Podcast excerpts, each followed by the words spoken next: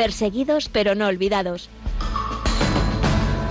Un programa de la Fundación Pontificia Ayuda a la Iglesia Necesitada.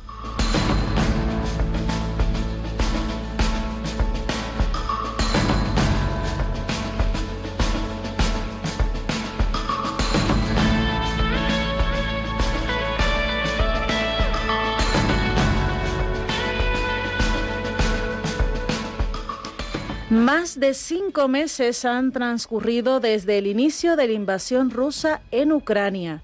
Mientras tanto, los ucranianos viven bajo una tensión constante. Entre misiles, bombardeos, muchos desandan en busca de refugio y necesitados de alimento y de medicinas. Ayuda a la iglesia necesitada no es indiferente a esta realidad y por eso en este tiempo ha apoyado a la iglesia ucraniana con más de 5 millones de euros para que pueda seguir junto a su pueblo en estos momentos difíciles. Este jueves 11 de agosto de 2022 entrevistamos a un seminarista español que desde Ucrania nos cuenta cómo es sobrevivir a la guerra y la labor de sacerdotes y religiosos en ese país. Bienvenidos a Perseguidos pero no olvidados y muy buenos días.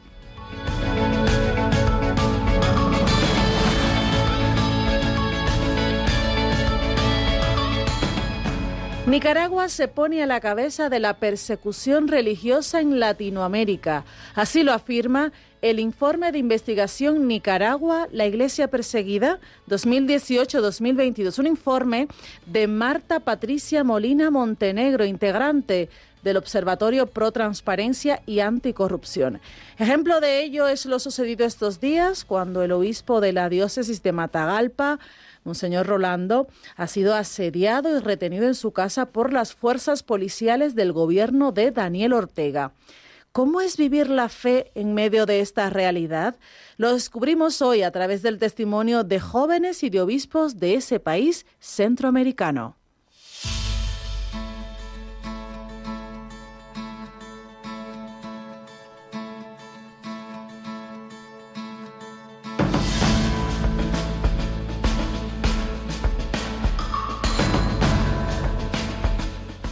Y este 12 de agosto, mañana, celebramos el Día Internacional de la Juventud.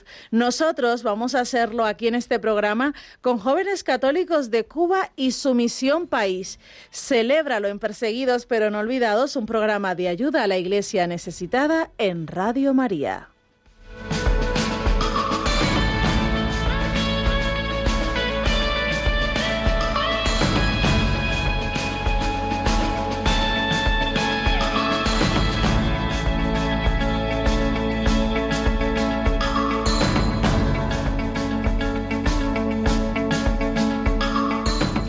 Te recordamos que puedes ponerte en contacto con nosotros a través de varios canales. Estamos en Twitter, somos arroba ayuda neces. En Facebook y en Instagram somos ayuda a la iglesia necesitada. Y por supuesto tenemos un correo para que también te puedas poner en contacto con nosotros y es perseguidos pero no olvidados arroba radiomaria.es.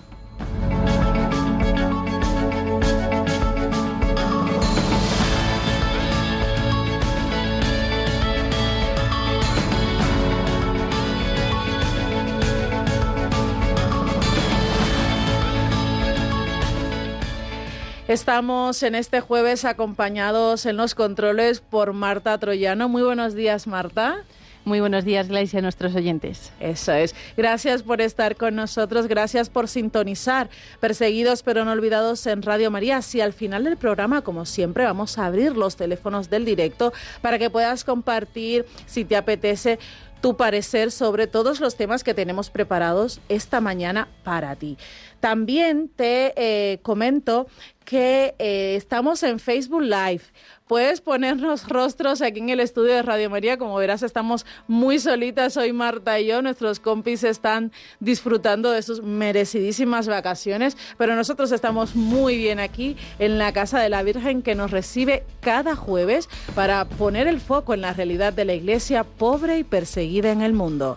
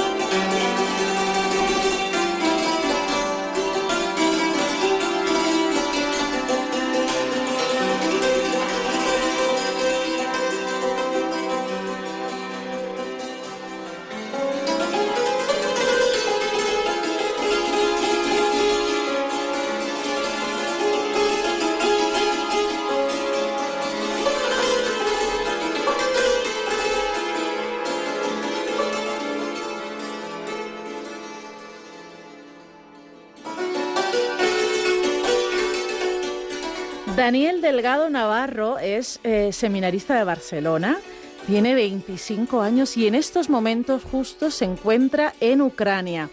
Él está siendo testigo de un país que sufre las consecuencias de esta invasión, además de una guerra que lleva ya desde 2014, la guerra del Donbass, aunque no es noticia en los medios de comunicación, es una realidad en ese país. Y por tanto, Ucrania sigue necesitando ayuda.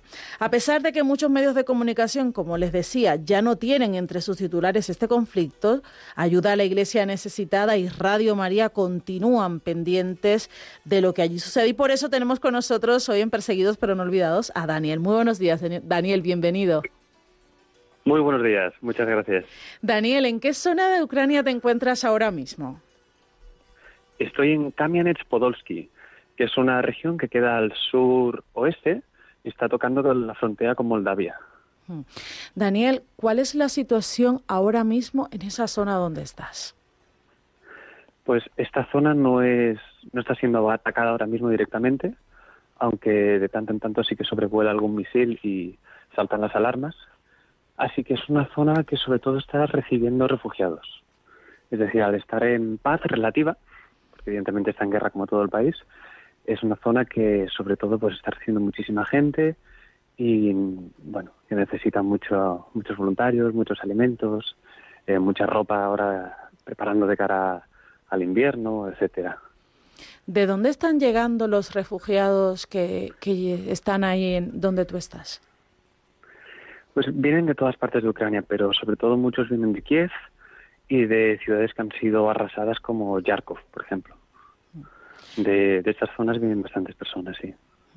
¿Y en qué estado están esas personas? ¿Cómo es su, su nivel de ánimo? ¿Están deprimidas? ¿Tienen mm, algún hálito de esperanza? Pues hay de todo, hay de todo. La verdad que me he encontrado desde personas que, están llorando desesperadamente porque lo han perdido todo. Y, duele ¿eh? ver cuando viene una persona llorando porque y que te dice, no, es que no, no tengo casa, no tengo mi familia aquí, no tengo a nadie, no tengo nada. Y luego también, es decir, que me he encontrado lo contrario, ¿no? Gente que sonríe, ¿no? Y continúa, porque la vida, aunque, aunque estamos en guerra, continúa, ¿no? Todo. Y, sorprende el estar hablando con alguien, ¿no? Y a, lo mejor dos días después te das cuenta de que hay una historia terrible detrás, ¿no? Y cuando te la empiezan a explicar, eh, dices, ostras, alguien que ha oído de un bombardeo, ¿no? En pleno bombardeo, por ejemplo, me explicaba un, un chico que tuvo que coger el coche y sin saber conducir, sacar a su familia de la ciudad que estaba siendo atacada. Y claro, luego te lo explica con relativa tranquilidad, ¿no? Y, impresiona bastante, impresiona esa paz que tiene mucha gente aún después de haber sufrido algo tan duro como es un bombardeo, de haber tenido que huir y encontrarse ahora mismo en una ciudad pues bueno, extraña, en donde eh, a quien, han, sin conocer a nadie, pues han venido aquí a, a la iglesia, ¿no? A Cáritas a encontrarse con, con, bueno, con corazones abiertos con el Señor, ¿no? esperándole en, todas las personas que están aquí. Pero la verdad que sí, algo que impresiona mucho, ¿no? Esa, esa paz que, que he llegado a ver en algunas personas es, algo muy, muy, muy, muy fuerte, la verdad. Cuando te encuentras esos testimonios, Daniel, tú que eres joven, que aún estás en formación y bueno, y que has llegado hace muy poquito allí a Ucrania, a un ambiente violento, a, a una realidad muy difícil, ¿Qué palabras puedes decirles a esas personas? ¿Cómo puedes consolarles, darles esperanza? Pues mm, mira, la, única esperanza que tenemos todos, que, es Jesús. esa es la única que tenemos todos, ¿no? Así que esa es la, la palabra que, les puedo dar, es esa. Pero es verdad que cuando mm, a la primera no estás hablando y te están explicando eso, ¿no? Que, a lo mejor alguien está aquí solo, ¿no? Que tiene a su mujer eh, en otro país porque ha podido huir y que su hijo pues no sabe dónde está bien bien, pero lo tiene en un sitio salvo, pues evidentemente uno se queda sin palabras, ¿no? Porque mm, es algo humanamente que sobrepasa, sobrepasa humanamente toda mm. posibilidad. Pero verdaderamente, siempre, y eso creo que a lo largo de toda mi vida me ha pasado, ¿no? Eh, eh, cuando te encuentras una realidad muy dura, evidentemente pues sale la esperanza que tú tienes y la que tú tienes es Jesucristo, ¿no? Es la salvación en él. Es el amor que nos da, ¿no? Pues Eso es lo que, lo que sale cuando hablo con ellos. De lo que abunda en el corazón habla la boca, ¿no? Exacto, como dice el Salmo. así es, así es. Daniel, ¿cuáles son las... Sí, sí. Dime, dime. ¿Cuáles son las principales necesidades de los eh, eh, desplazados que están llegando a esta diócesis? Pues, eh, en primer lugar, cobijo, porque, como decía, no es gente que llega sin nada y sin conocer a nadie. Así que es eh, buscarles un sitio, reubicarles donde se pueda eh, y también alimentos. Ahora mismo me encuentro justo en Cáritas y lo que hacemos es, bueno, no paramos de repartir comida, muchísima comida, muchísima. Y algo que me, que me hace ilusión, y ahora que desde ahí de España no lo estará, lo estará oyendo mucha gente, es que cuando estamos haciendo las bolsas, pues veo marcas de distintos países, ¿no? Y veo paquetes que han sido hechos en, en España, en Italia, porque lo ves, ¿no? lo que apunta la gente encima, ¿no? ropa de bebé. Y cuando lo veo en español digo, ah, mira, qué ilusión, ¿no? Eso es que alguien desde allí ha pensado en que hace falta eso y lo ha enviado, ¿no? Ha hecho un pequeño donativo, ya sea pues con un kilo de arroz, con, con 40, con lo que se pueda, ¿no? y todo aquí hace mucha falta. Y también ropa de abrigo para el invierno. Ya se están preparando, además que la temperatura aquí no tiene nada que ver con España. Eh, esta mañana hacía un frío que pelaba, en cambio ahora ya hace marcadorcito, pero bueno, muchas, muchas mantas se están repartiendo, eh, muchos edredones, así que ya se están preparando de cara al invierno y sobre todo pensando que aquí va a ser un invierno muy, muy duro porque seguramente no habrá calefacciones. ¿Cómo se organiza el día a día en, la diócesis donde estás para repartir esa ayuda, para llegar a todos los desplazados que están acogiendo? Pues mira, la realidad que hasta ahora he podido conocer es la de Cáritas y un poco la de la del obispado, ¿no? Porque yo estoy durmiendo ahora mismo en el obispado con otros seminaristas y primero se empieza con la oración, eso siempre.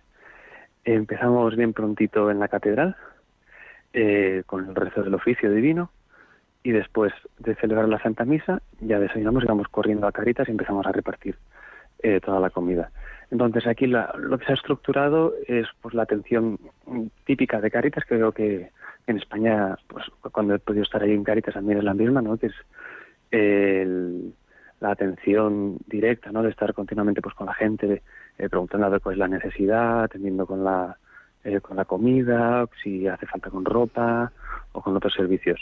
Luego también eh, es verdad que también se van desplazando a distintas partes de la diócesis y a lo mejor donde alguien pues no puede no puede acercarse, ¿no? Porque esta es una realidad muy muy rural y sobre todo muy ¿cómo decirlo? muy muy mal comunicada. Mm. Eh, las carreteras aquí para nada son como en España, ¿no? Aquí tienen unos boquetes tremendos en los que un coche casi se cae. Eh, así que hay que distribuir la comida también pues a todas las personas que no puedan acercarse a los centros de distribución. Por lo que, bueno, se va viviendo una, una realidad movida. La verdad que eh, la actividad aquí es un, es un no parar continuo. Mm. Además que, eh, como me decía antes de venir un, seminarista, me decía, eh, Daniel, tú estás dispuesto a todo porque nunca se sabe, ¿no? A lo mejor ahora tenemos establecido, ¿no? Que vamos a repartir de tal hora a tal hora, pero de repente, eh, imagínate, ¿no? Viene un camión o un camión que dice un autocar eh, con refugiados de, de una ciudad que han tenido que huir corriendo, ¿no? Y a lo mejor de repente tienes 200 personas que no esperabas. Claro, esa es una realidad que puede suceder en cualquier momento. ¿Y en qué lugar exactamente les están acogiendo a los desplazados? Pues es, por ejemplo, yo sé de un, de un museo que lo han habilitado eh, para, para poder acoger gente. Y también es verdad que ahora mismo, después de estos cinco meses, mucha gente ha vuelto a, a sus sitios de, origen. Por ejemplo, justo el, día que yo venía, coincidí con, con una madre y su hija que volvían por primera vez después de cinco meses a Kiev.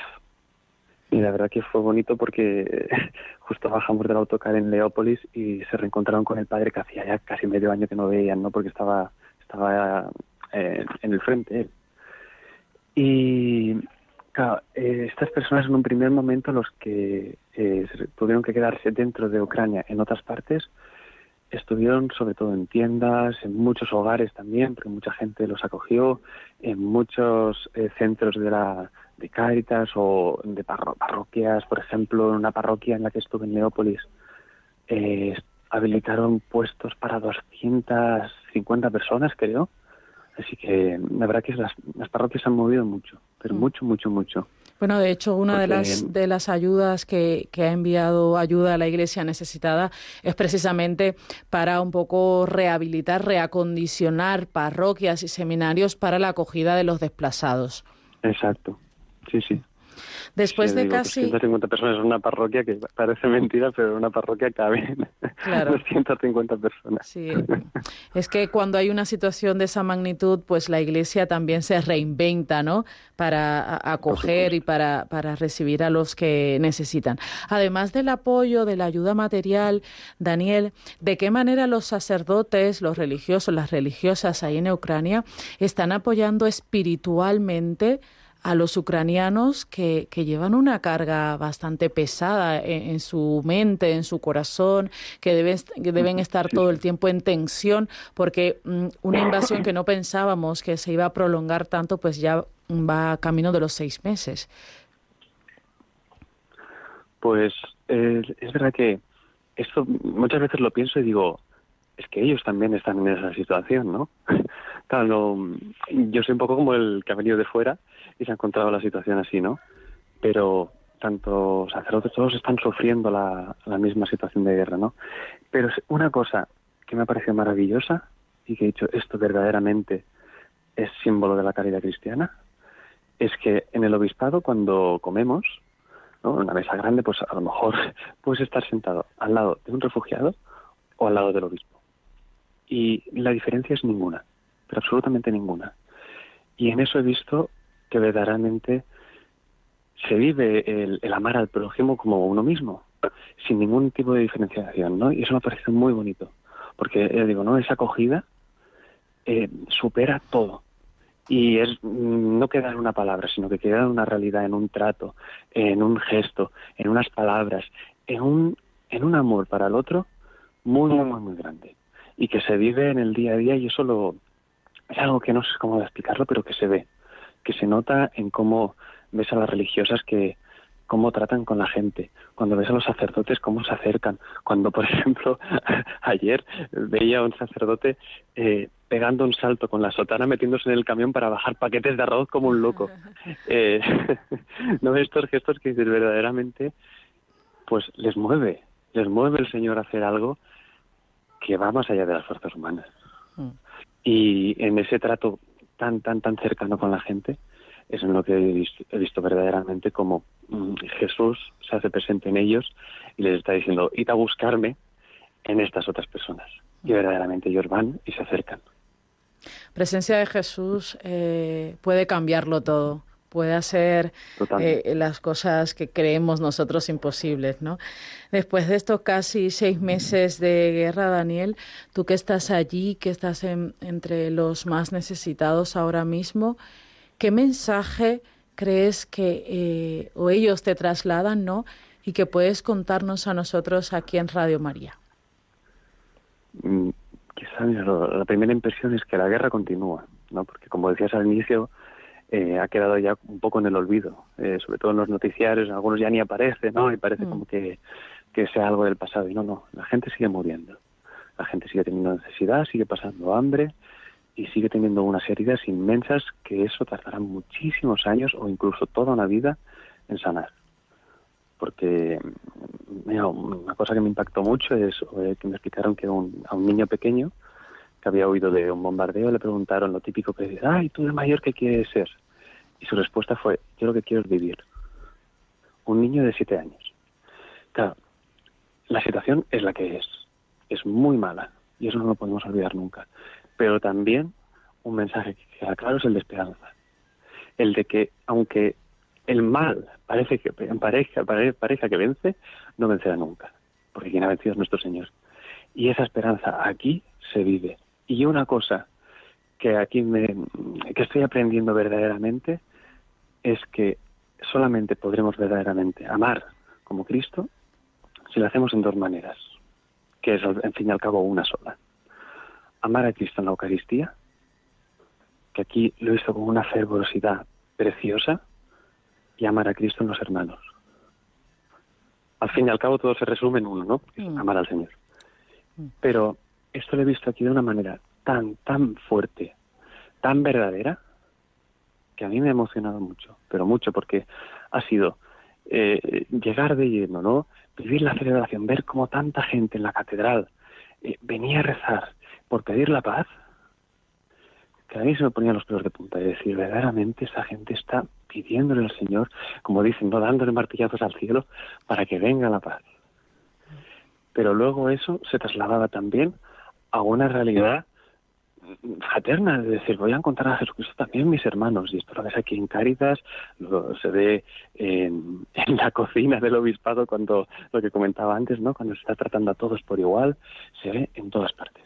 Y eso la verdad que es un mensaje que, que a mí desde aquí me gustaría que, que todos supiésemos, ¿no? Porque es algo que a mí me está, espiritualmente la verdad me está, me está llenando mucho porque es una, un verdadero amor, un verdadero amor al Señor en la Eucaristía y al Señor en los hermanos. Porque si no uno, si se separan, ninguno funciona. Claro. Uno por un lado y otro por el otro, no va.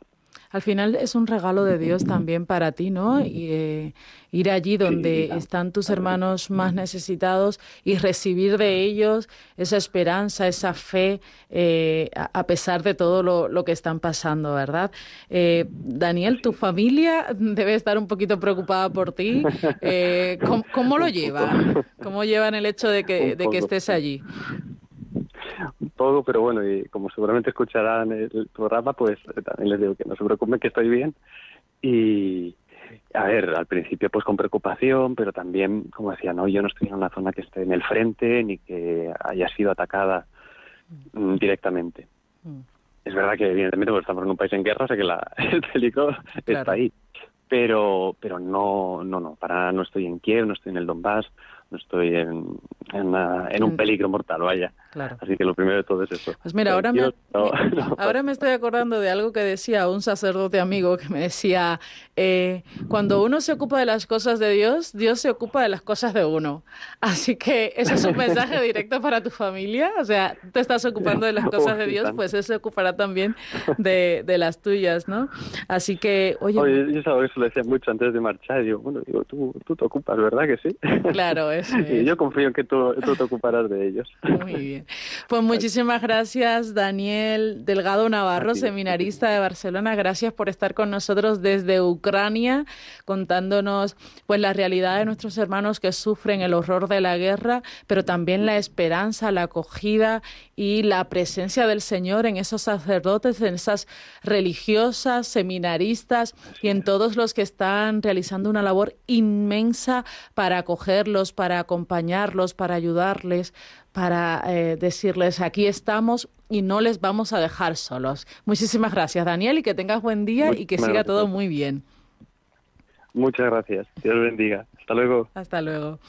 Pues nosotros seguimos aquí en Radio María, estamos hablando de Ucrania, pero no solo hablamos del conflicto, no solo hablamos del mal, hablamos de la esperanza, como decía, de la presencia de Dios allí a través de los sacerdotes, de las religiosas que están acompañando, que no se han ido, que siguen en, Ucrania y que están recibiendo el apoyo de ayuda a la iglesia necesitada que ha mm, enviado desde febrero más de 5 millones de euros para la rehabilitación de edificios eclesiales para la acogida de los desplazados, para eh, material y ayuda de emergencia. En fin, estamos acompañándoles, no les vamos a dejar solos y sobre todo estamos unidos en oración.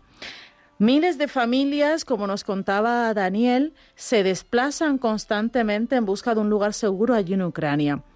Les acoge la iglesia, les acogen los sacerdotes, las religiosas. Pues una de esas familias necesitadas comparte con nosotros su historia de supervivencia.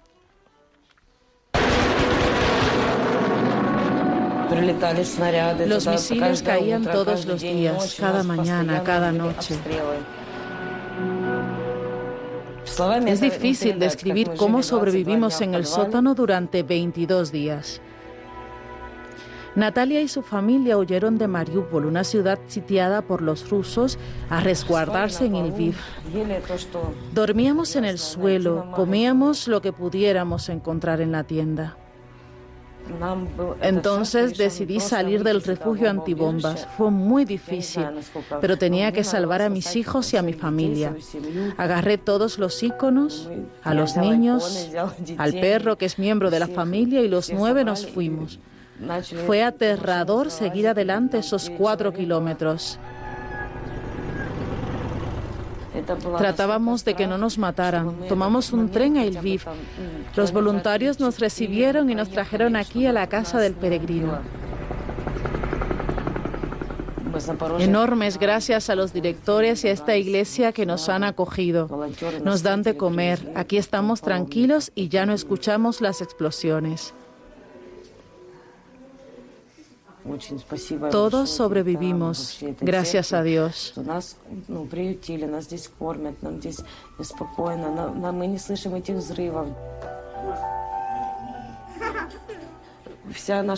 Lo que importa es que estamos aquí juntos y vivos.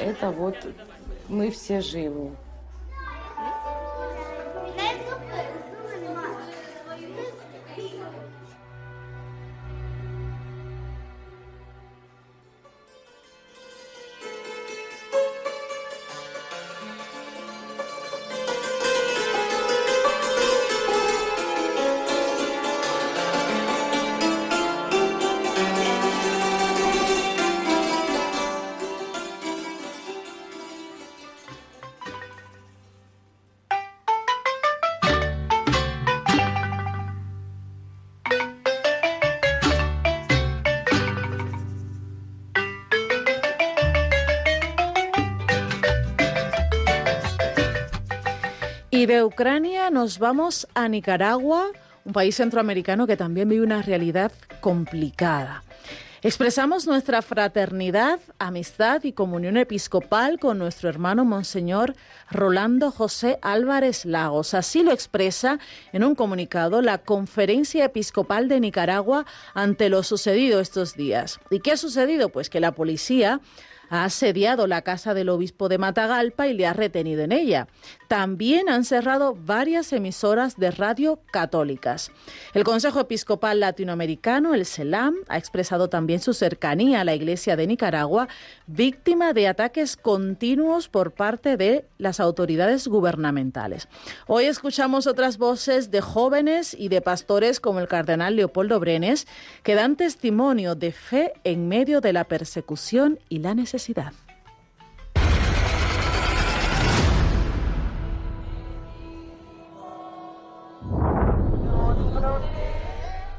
Verdaderamente para nosotros como pastores de esta iglesia que peregrina en Nicaragua es bien triste en este momento porque sentimos que este conflicto ha abierto muchas heridas.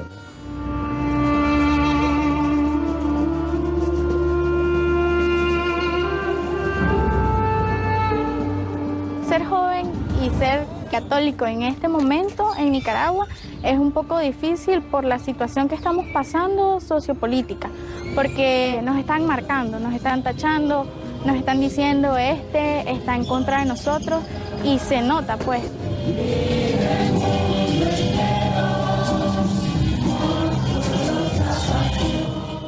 No nos dejan ser, siento que somos como blanco para denigrarnos no dejarnos hacer nuestras actividades que normalmente hacíamos. Ahora cuesta muchísimo llegar a los jóvenes porque de alguna u otra manera ha habido una campaña de desprestigio para nuestra iglesia, para nuestra juventud.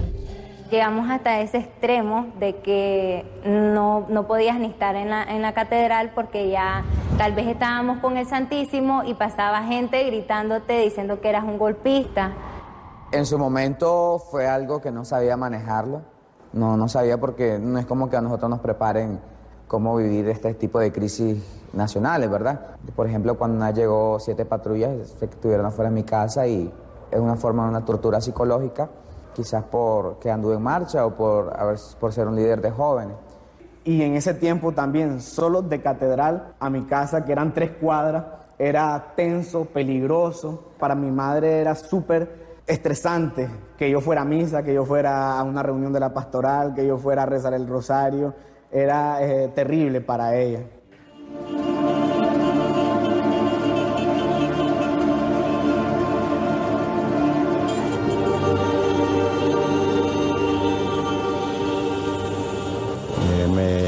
llena de mucho dolor porque nosotros como pastores recogemos los sentimientos, nosotros sentimos todo un ambiente de confrontación, como que se están construyendo muros y muchas veces estos muros tienen como producto odio, rencillas, enemistades.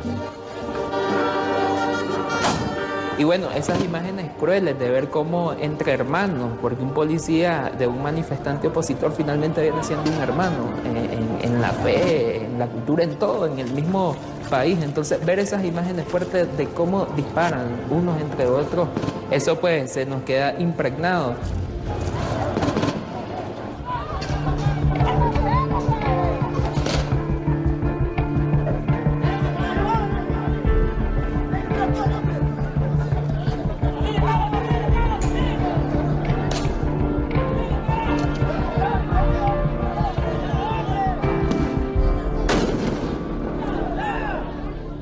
Nosotros los, sacerdotes nos hicimos presentes y pues nos tuvimos que meter en medio de los dos bandos, en medio de, de las balas, los disparos. Y la verdad pues que yo nunca me imaginé estar en medio de una situación tan complicada. Sin embargo, lo hicimos con ese deseo de acompañar a nuestra gente, de decirles que en medio de esa situación de violencia siempre es posible otros caminos y de, buscar la paz en medio de los dos bandos. Toda la iglesia en Nicaragua se volvió pueblo. Me estoy refiriendo al hecho de sufrir con el que sufre, de llorar con el que llora. Y en ese sentido, eh, muchos obispos, cuando muchas ciudades estaban siendo atacadas, tomamos el Santísimo Sacramento del altar en nuestras manos y nos fuimos en procesión con Jesús sacramentado a acompañar al pueblo doliente. Se han presentado personas, situaciones a lo largo de ese momento que me han hecho no desfallecer y no dejar de creer. Una de esas cosas fue eh, poder vivir la jornada en Panamá porque uno a veces como nicaragüense crees que está solo en esta, en esta lucha, en este problema, en esta crisis, y llegar y saber que tenés países vecinos que están al pendiente de vos, que están orando por tu país, es bastante gratificante.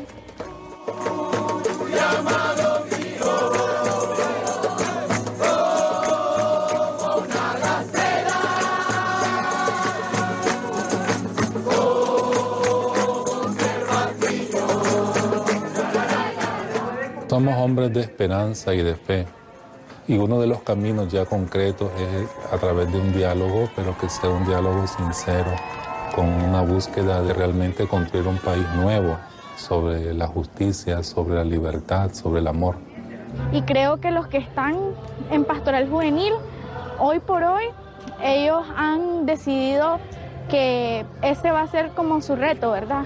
A pesar de todas las dificultades, seguir participando en la pastoral juvenil hemos apostado a decir que sí, pues, a decir que sí vamos a seguir a, Jesús sin importar qué consecuencias trae eso. Pedimos paz, pedimos de que todo vuelva a la normalidad o por lo menos a la que, podíamos vestir como nosotros quisiéramos, con los colores que nosotros quisiéramos, eh, eh, cantar las canciones que nosotros quisiéramos en un bus, en una ruta, en un tren. Nuestra fe a veces se ve apañada por días grises, pero Cristo en la cruz, Jesús en la cruz, es la motivación que nace desde adentro y, y nos dice a nosotros, no tengan miedo, el Señor siempre va a estar con nosotros.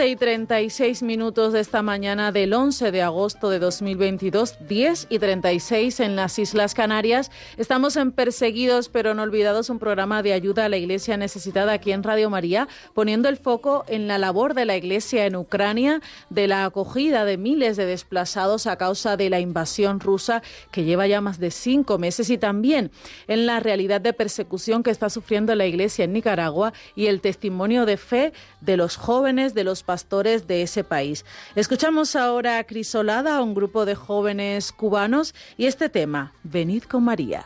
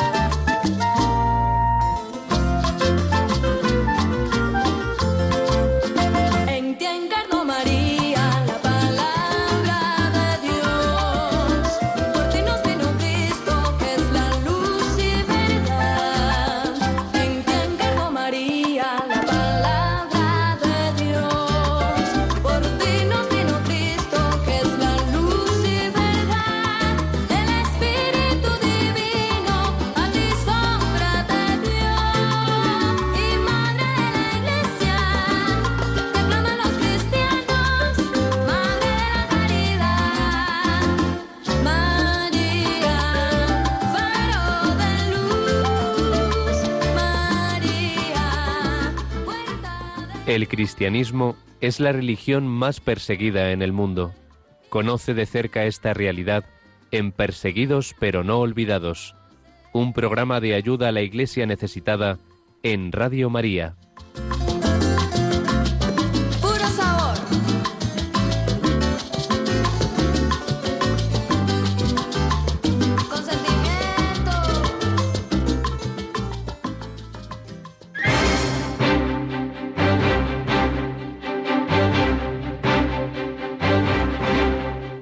Queremos que sea noticia.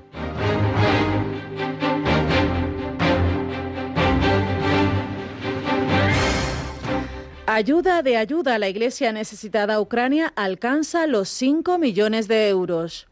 Ayuda a la Iglesia Necesitada Internacional ha enviado más de 5 millones de euros a Ucrania en estos cinco meses desde el inicio de la invasión para apoyar a la Iglesia Católica en su esfuerzo por permanecer al lado de su pueblo. Además de las primeras ayudas de emergencia inmediata, en los últimos tres meses, de mayo a julio, la Fundación Pontificia Internacional ha destinado dos millones y medio de euros más con la aprobación durante el mes de julio de 34 nuevos proyectos para ayudar a la Iglesia en Ucrania, la ayuda ha llegado a los 5 millones de euros este año.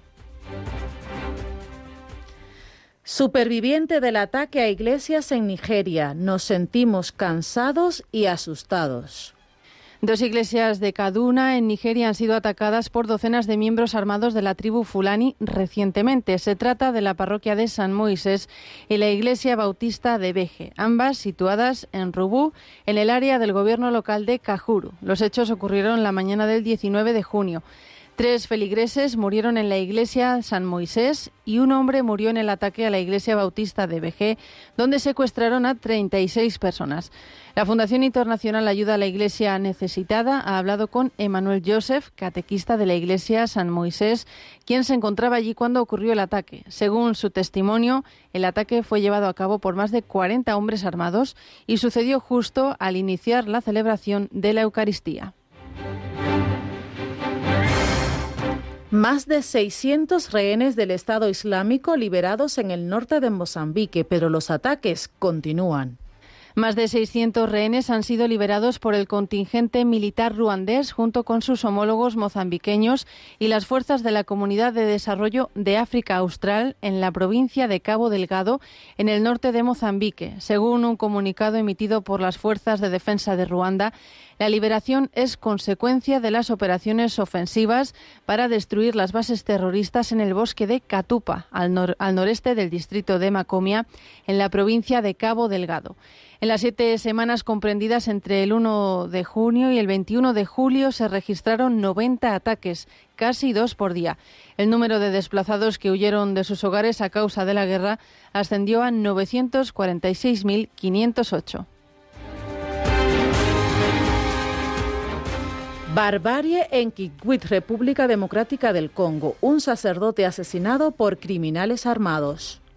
El padre Pembele fue asesinado a tiros la noche del 6 al 7 de agosto en la parroquia de San José Mucasa de Kikwit por criminales armados que atacaron la iglesia.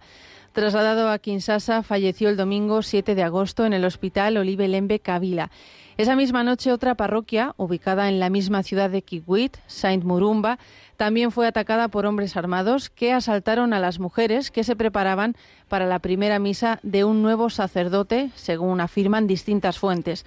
Su Excelencia, Monseñor Timotei Bodica Mansillay, obispo de Kikwit, ha anunciado a sus fieles la triste noticia. Encomendamos el alma del difunto a sus fervientes oraciones. Se lee en el obituario firmado el 7 de agosto por el padre Francis Emanuel Kimwanga, canciller de la diócesis de Kikwit y leído en la radio diocesana. La sociedad civil de Pakistán plantea la cuestión de los derechos en la jornada de las minorías este 11 de agosto. Con motivo de la jornada de, los, de, las minorías, los grupos de defensa de los derechos humanos expresan su preocupación por la falta de garantías legales para proteger a las minorías en Pakistán. Partamos de la cuestión de las conversiones forzadas, una plaga en la vida de las minorías religiosas en Pakistán. Hay factores extremadamente preocupantes detrás de esta mentalidad perversa, como el abuso de los derechos humanos básicos, la discriminación, la pobreza o la ausencia del Estado de Derecho. La inacción del Gobierno en este tema alienta a los perpetradores a usar su fe para encubrir los crímenes contra las mujeres pertenecientes a minorías. Los miembros de las comunidades de minorías religiosas, débiles y pobres, son incapaces de defenderse para obtener justicia. Así lo explica a Fides el líder laico católico Peter Jacob, un conocido activista pro derechos humanos de Pakistán, con motivo de la Jornada de las Minorías en este país que se celebra todos los años el 11 de agosto. Según datos recabados por el Centro para la Justicia Social, en 2021, 78 mujeres y adolescentes pertenecientes a comunidades religiosas minoritarias fueron secuestradas y convertidas forzosamente al Islam, con un incremento de casos del 80% respecto al año 2020. Estos casos son los que se registran oficialmente, ya que muchos otros no se denuncian. En el caso de las conversiones forzadas, señalan, se cometen delitos como secuestro, falsificación de documentos o violencia sexual que quedan impunes. Estas y otras noticias las podéis consultar en nuestra web ayuda a la iglesia necesitada.org.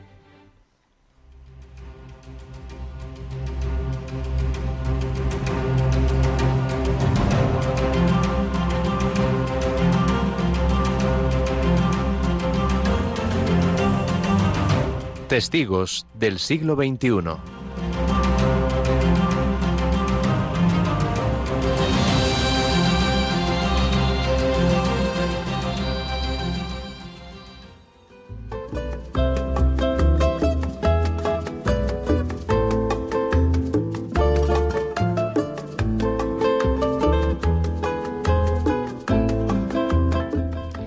Misión País Cuba es un proyecto que protagonizan los jóvenes laicos en comunión con sus pastores y que quieren dedicar su tiempo y sus dones al anuncio del Evangelio, ayudando a despertar su compromiso eclesial y social. Con ellos, en estos días de misión, celebramos el Día Internacional de la Juventud este 12 de agosto.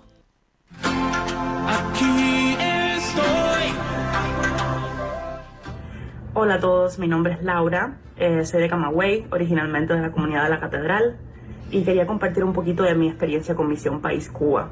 Siempre será Misión País Cuba una de mis experiencias preferidas de, de misión en Cuba, eh, por varias razones. Yo creo que una de las más, más especiales es que el poder trabajar en el equipo nacional. Mi, mi trabajo fue en torno a comunicación. Eh, eso me permitió eh, familiarizarme mucho con el mensaje de Misión País y me permitió plantearme mucho qué tipo de mensaje queremos transmitir, por qué es diferente, por qué hay necesidad de una misión más en Cuba, de un proyecto más en Cuba. y también de pensar mucho en aspectos que hacen Misión País diferente, como el énfasis en la misión interna, el énfasis en los jóvenes, eh, en la formación, en encender el espíritu misionero en los jóvenes y también el ejercicio de poder sentarnos como equipo y pensar en, en un lema, en un mensaje, en que queremos eh, transmitir a lo largo de todo el año y de la semana. Fue muy especial. El poder hacerse un equipo también fue muy, muy especial. En la realidad cubana actual me alegraría mucho ver el proyecto continuar uh, por, por muchos años. Hola a todos, yo soy Giselle, soy de Camagüey y quería compartir con ustedes algo de lo que viví en la primera experiencia de misión que se realizó en la linda comunidad de Santa Marta en el año 2016. Una comunidad realmente que nos recibió con los brazos abiertos, pero que se valió de nuestra presencia allí, de nuestra alegría, de nuestro querer donarnos para conquistarla. Sí, yo puedo decir particularmente me sentí en casa, ¿no? Mi nombre es Ana Beatriz, tengo 24 años y he participado en Misión País Cuba desde el año 2016 en las zonas de Santa Marta, Jaruno y Lugareño, en la ciudad de Camagüey.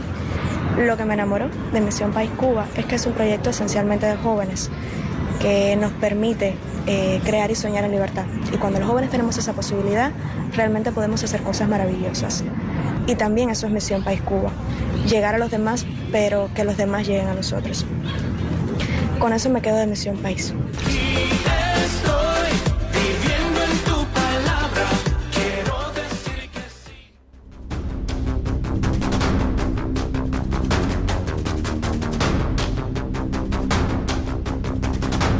Libertad religiosa en el mundo.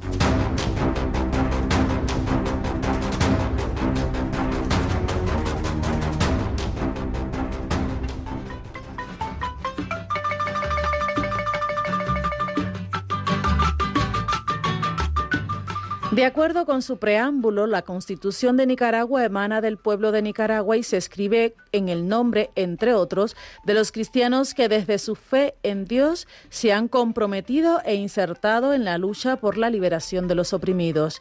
Conforme al artículo 4, el Estado es responsable de la tarea de promover el desarrollo humano de todos y cada uno de los nicaragüenses bajo la inspiración de los valores cristianos. En su política exterior, Nicaragua rechaza todo tipo de agresión política, militar, económica, cultural y religiosa. Por lo tanto, está prohibida y proscrita la intervención en los asuntos internos de otros estados. Nicaragua se hundió en una crisis política y económica en abril de 2018 cuando las fuerzas de choque progubernamentales aplastaron una pequeña manifestación contra las reformas del sistema de pensiones de Nicaragua. Desde ese momento, cientos de personas han muerto asesinadas, miles han resultado heridas y más de 100.000 han huido.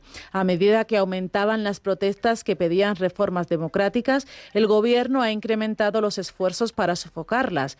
Esto se ha traducido en un aumento de las denuncias de violaciones de los derechos humanos en este periodo. Iglesias, miembros del clero, monjas y fieles ordinarios también han sido objetivo de ataques durante el periodo estudiado en este informe Libertad Religiosa en el Mundo 2021, sobre todo cuando el país estuvo inmerso en esta profunda agitación política y económica.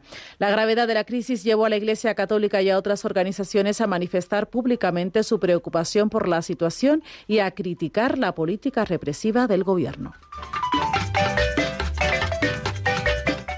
El 25 de febrero de 2019, el arzobispo de Managua, el cardenal Leopoldo Brenes, viajó a Roma para informar al Santo Padre sobre la crisis sociopolítica de Nicaragua.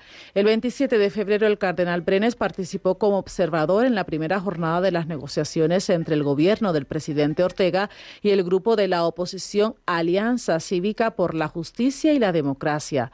Al no ser convocados a asistir a las tres reuniones siguientes, los obispos anunciaron en marzo su decisión de no participar más en las negociaciones.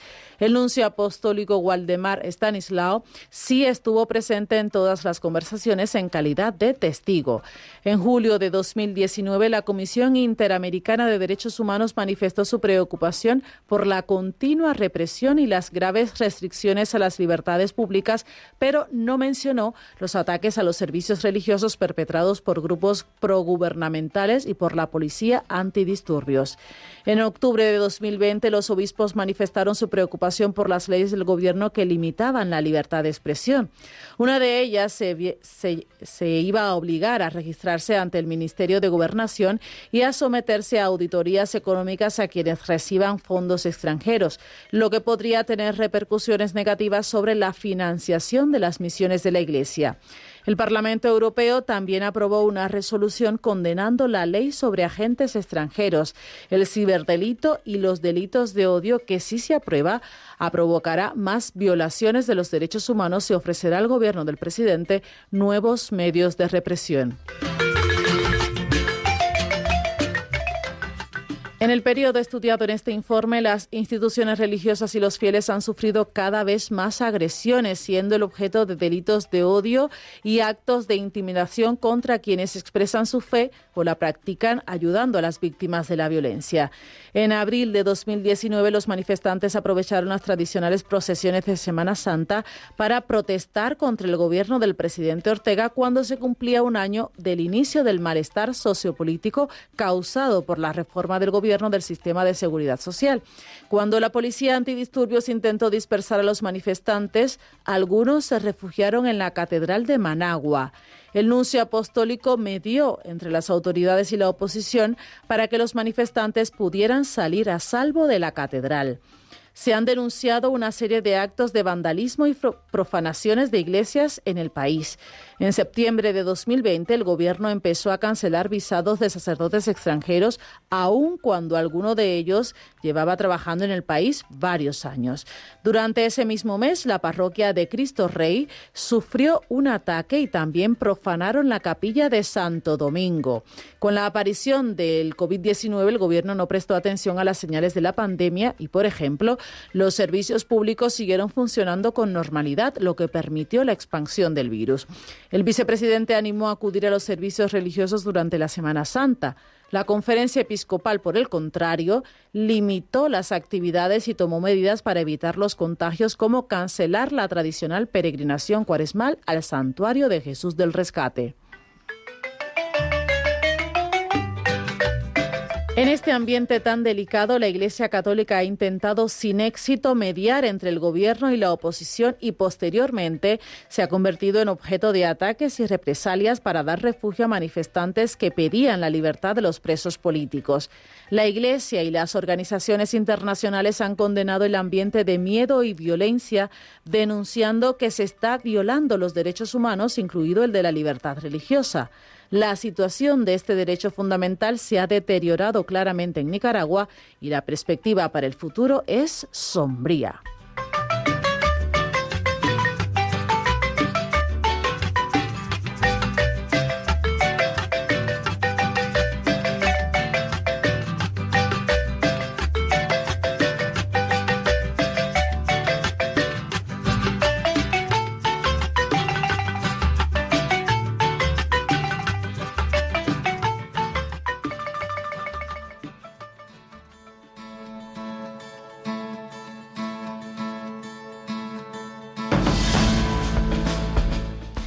Tiempo de despedida este jueves 11 de agosto en Perseguidos pero no olvidados. Hemos hablado de la guerra en Ucrania y la labor de la Iglesia allí a través de Daniel Delgado Navarro, seminarista español que está allí ayudando a los desplazados en el oeste del país.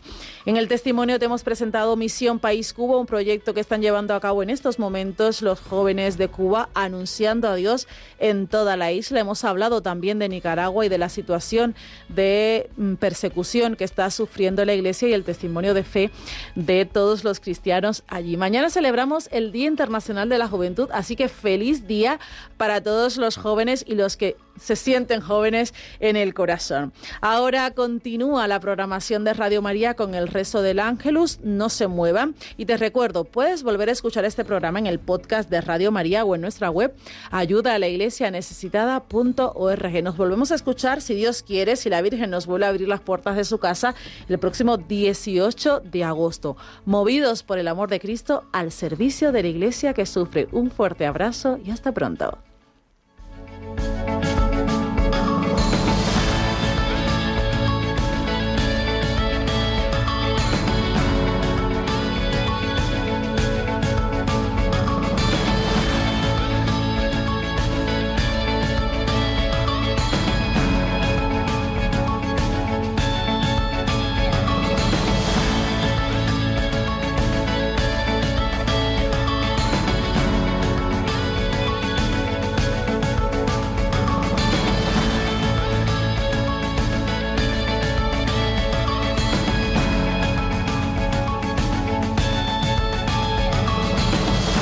Concluye en Radio María, Perseguidos pero no olvidados.